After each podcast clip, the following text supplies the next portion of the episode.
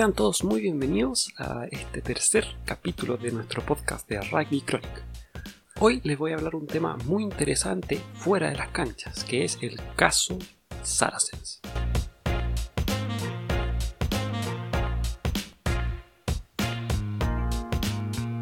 Saracens es un club de rugby ubicado en la ciudad de Londres, Inglaterra. Este equipo ha ganado cuatro de las últimas cinco ligas inglesas y tres de las últimas cuatro copas europeas. Estamos frente a uno de los equipos más ganadores quizás de la historia del rugby inglés y de Europa. Han sido los monarcas del rugby europeo desde hace mucho tiempo, quizás no ganando tan seguido las copas europeas, pero siempre estando en instancias finales. Entonces, ¿qué pasa? ¿Qué, tiene de malo Saracens si es uno de los equipos más ganadores de, los últimos tiempos? El problema parte el año 2016, cuando comienzan a ser investigados por un ente aparte de la Federación Inglesa de Rugby que se dedica a revisar eh, los temas financieros, específicamente el fair play financiero, como se llama en el fútbol, el tope salarial, en el caso del rugby. ¿Qué significa este tope salarial? En el caso de los clubes con dueños multimillonarios, como llevándolo al fútbol el Manchester City, el Paris Saint Germain, todos los clubes con dueños jeques árabes o de esa índole, llevándolo, llevándolo al caso del rugby francés, casi todos los clubes franceses tienen dueños árabes. ¿Qué pasa? ¿Cuál es el sentido de este fair play o de este límite salarial? Este límite permite una buena competencia sin que el dinero sea un factor. Es decir, imagínense ustedes si tenemos 12, 3 equipos solamente en el campeonato nacional. Esto lo estamos poniendo como ejemplo. Tenemos a Cops, tenemos a Troncos y tenemos a Lions. Troncos y Cops solamente van a tener jugadores amateur o que les pagan un sueldo muy muy bajo. 100 mil pesos, 200 mil pesos mensuales.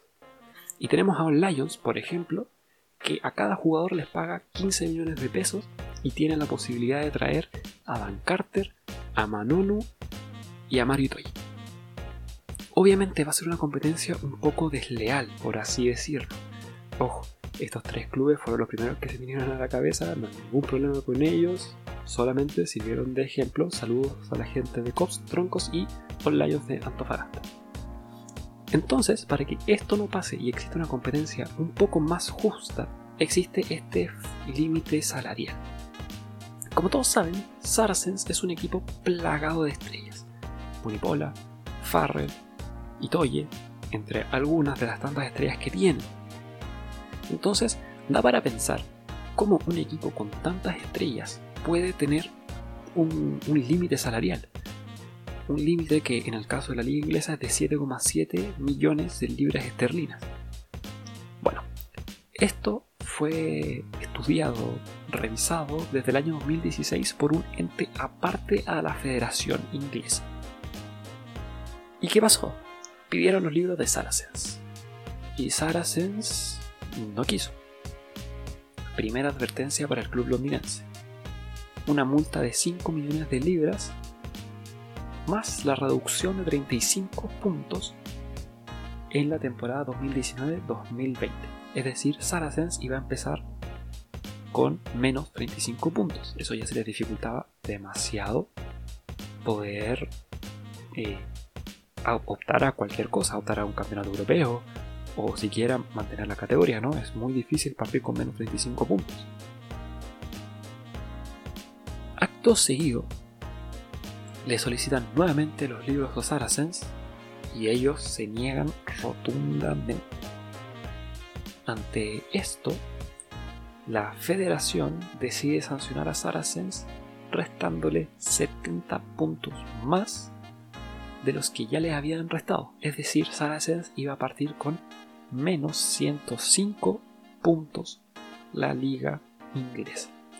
Esto significa prácticamente no, no prácticamente. Esto significa el descenso de Saracens. ¿Por qué este castigo tan ejemplificador, tan duro? Hace ya un par de años, aproximadamente 10, 15 años, ya se habían dado algunos movimientos así medio truchos, justamente entre Saracens y Bath. ¿Qué pasa? Esto se solucionó entre cuatro paredes, se hizo un arreglo entre Saracens, Bath y la federación. Seguramente se tuvo que pagar una multa baja o algo por el estilo, que no es de conocimiento público. Entonces la federación toma esta decisión para marcar un precedente, un alto a cualquier movimiento ilícito. Y es obvio que lamentablemente existen estas prácticas, pero si un club tiene un poco más de recursos, obviamente va a tratar de aprovecharlo para sacar mayor rédito, para tener más logros, ganar más partidos. Se dice que Saracens estaba sobrepasado en 2 millones de libras esterlinas. No es menor, es decir, pagaban casi 10 millones de libras en sueldos. ¿Cómo afecta esto a Saracens? Bueno, obviamente eh, los clubes ingleses se lo tomaron muy mal, muy muy mal. Muchos clubes dijeron así como que Saracens era una aberración, una vergüenza para el rugby. El dueño de Saracens renuncia ante esto, pide perdón, pero ojo que va a seguir trabajando en Saracens como administrativo. Existe un desprestigio, un desmedro de la marca. La marca Saracens, el club de rugby ya no es lo que era.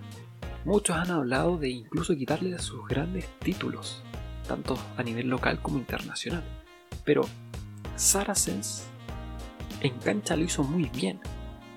Donde estuvo mal fue administrativamente, por lo cual me parece un poco injusto quitarle estos títulos que lo ganaron sus jugadores, no sus administrativos, más allá de cualquier ilegalidad que haya existido. Ahora veámoslo por el lado de los jugadores. Tenemos superestrellas que no muchos van a estar contentos de jugar en segunda división. Por ejemplo, no se sabe qué va a pasar con los Funipola. Farrell e Itoye dijeron yo me quedo. Es un poco obvio que Saracens va a subir de división muy luego. Seguramente van a pasar una sola temporada en el Premiership y van a subir al Championship para luego volver a ser el gran equipo que era antes. Saracens tiene una muy buena cantera. Bunipola, Itoye, Farrell, los más conocidos, vienen de la cantera. Son jugadores importantes que nacieron en Saracens. Por lo tanto, Saracens tiene una buena cantera. No necesita ir y comprar a los jugadores más caros. Es una lástima que un club tan grande como Saracens haya incurrido en esta falta tan grave. No hace más que ensuciar este hermoso deporte. Dentro de la cancha lo hicieron muy bien, eso es innegable. Fueron el mejor equipo y seguramente lo siguen siendo. Pero ¿vale la pena este tipo de, de acciones? Yo creo que el fin jamás va a justificar los medios. Por ello creo que está muy bien impuesta la sanción. Hicieron un grave error, cometieron una ilegalidad para la liga muy grande que les permitió una ventaja, una ventaja por sobre los otros equipos que trataban de mantenerse en regla. Por ello creo que está muy bien sancionado Saracen. Bueno amigos, eso es todo por hoy. Espero que les haya gustado este mini podcast. Voy a estar subiendo contenido de esta manera, un poco más corto, en todas nuestras redes sociales. Recuerden seguirnos en Facebook, Instagram y YouTube como Rugby Chronic. Espero que les haya gustado y nos vemos en la próxima.